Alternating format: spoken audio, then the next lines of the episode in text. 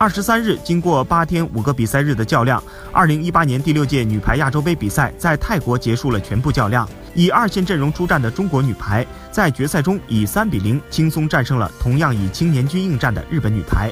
收获女排亚洲杯三连冠。日本、泰国和中国台北女排分获二至四名。